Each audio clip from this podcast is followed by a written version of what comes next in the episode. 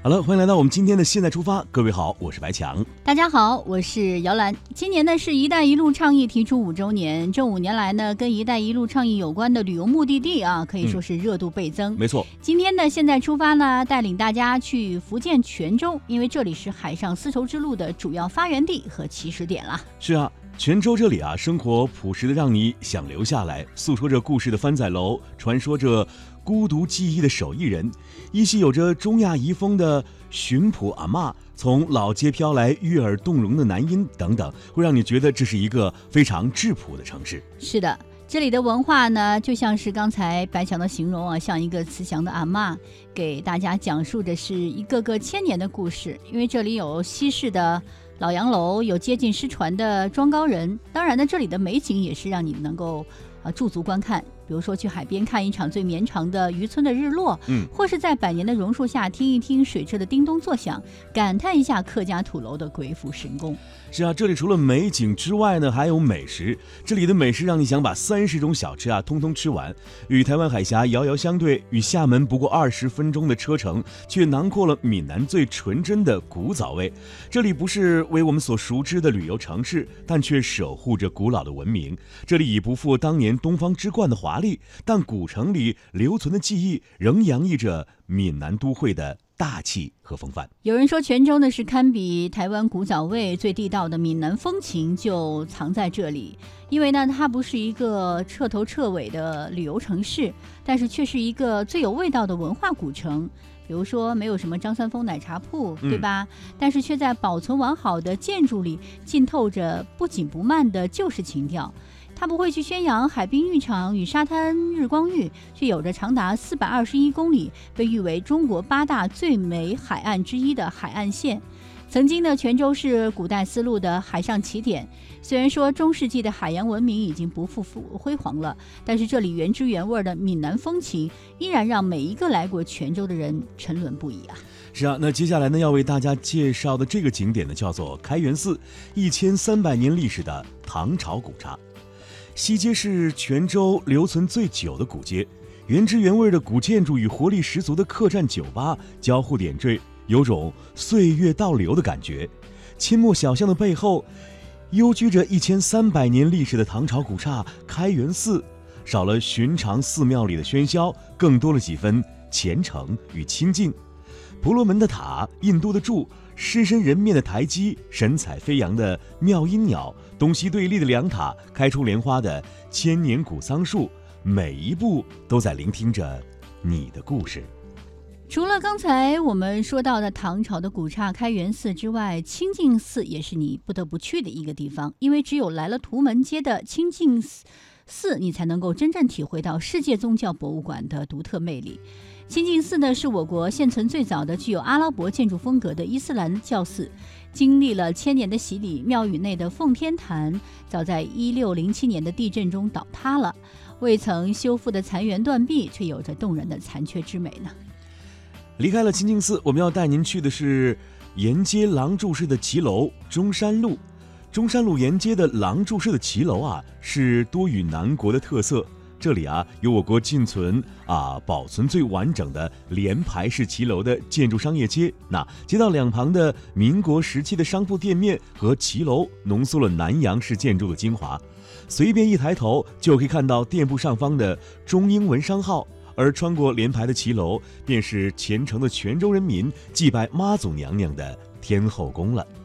城区里，您知道吗？还有少有的古朴渔村，那就是浔埔渔村。这里呢，不是古镇，也不是旅游区，只是泉州临海的一个小渔村，有着保存完好的原始风貌，与一群固守着传统美丽的渔家女。居民的么的房子呢是高大畅阔的，而海蛎壳修筑的，呃，这个叫做什么？柯翘错哈，在阳光下泛着银白的光泽，应该用闽南话来说，可能更加的顺口一点。哎，红色的木窗呢，镶嵌在墙墙里，就像是童话中的小屋一样。其实呢，在巡捕渔村呢，可以见到无论是年龄大小都簪着花朵的巡捕女。女人们坐在海蛎壳所建成的呃房子前面，头上戴着素心花与含笑花编织成的花环，翘着海蛎，如同画中走出的人一样，留给大家的就是美丽的背景。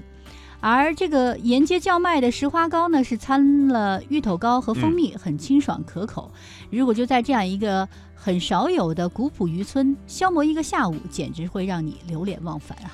哎，我们要接着来到的是千年古桥安平桥了。那么中国人眼中的桥啊，有着数不清的温柔。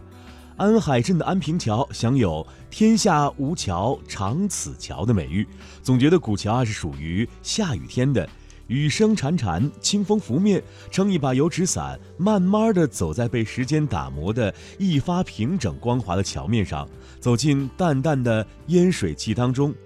走得倦了，便在桥上汽亭中小坐一会儿，煮一壶茶，把玩着湖光山色，静候着雨过天晴。那这个千年古桥安平桥呢，是在泉州市静安静安安海镇。和南安水头镇之间的海湾，可以看到这个千年古桥安平桥了。这就是带大家呢在泉州走了一趟，休息一下。这首歌曲刘惜君《如昨》。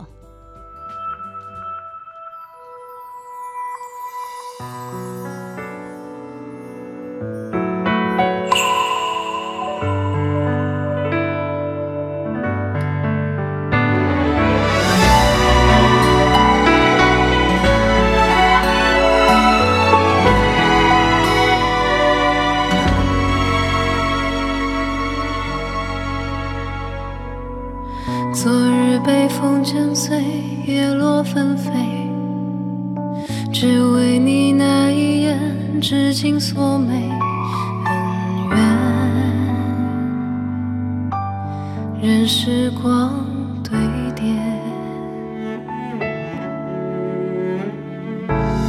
年少却落尽了多少秋水。